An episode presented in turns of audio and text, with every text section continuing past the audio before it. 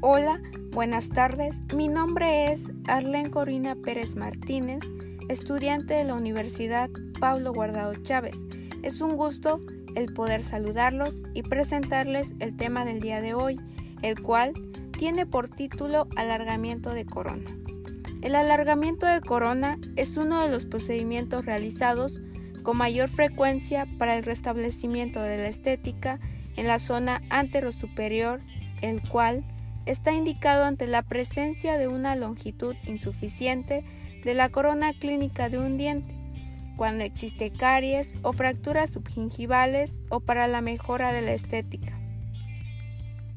El alargamiento de corona es un procedimiento quirúrgico que involucra la manipulación del tejido blando y tejido duro alrededor del diente, ya sea para propósitos estéticos o restaurativos su objetivo es proveer al diente una adecuada dimensión dentogingival. Para ellos seguiremos estas indicaciones. Fracturas dentales, muñones cortos que requieran aumentar su retención mecánica, estética comprometida, es decir, coronas clínicas cortas, aumento en la longitud clínica de la corona con fines protésicos y restaurativos. También tenemos las contraindicaciones. Un diente sin posibilidad de restaurarse, un diente sin posibilidad de tratarse endodónticamente, la relación corona-raíz no sea la adecuada, perforaciones a nivel subgingival o furcación durante el tratamiento endodóntico. Para ello también necesitaremos los siguientes instrumentos: jeringa carpul, agujas cortas, tópico, anestésico, mango de bisturí número 3, bisturí 15C, separador Minnesota, separador de carrillo Farabeuf 1x3, el cual incluye un espejo dental, una sonda periodontal y una pinza de curación.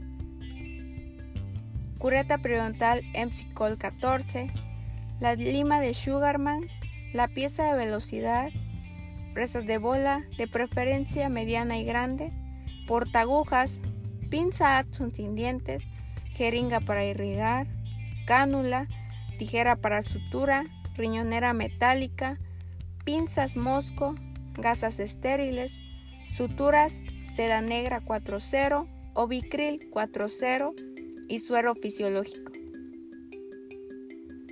Para empezar con la técnica quirúrgica, vamos a realizar una previa anestesia infiltrativa y complementada con anestesia papilar, dependiendo el órgano dentario a tratar. Se realiza el sondeo periodontal para medir el espesor biológico y determinar la posición y altura de la cresta ósea. Vamos a medir con la sonda la longitud vertical del diente indicado. Posteriormente, Marcaremos puntos sobre la encía para delimitar y delinear la zona de incisión. Vamos a posicionar la guía quirúrgica. Hacemos una incisión primaria contorneando la guía quirúrgica utilizando una hoja de bisturí 15C. Realizamos incisión en bisel interno a partir de la marcación hasta el tejido óseo.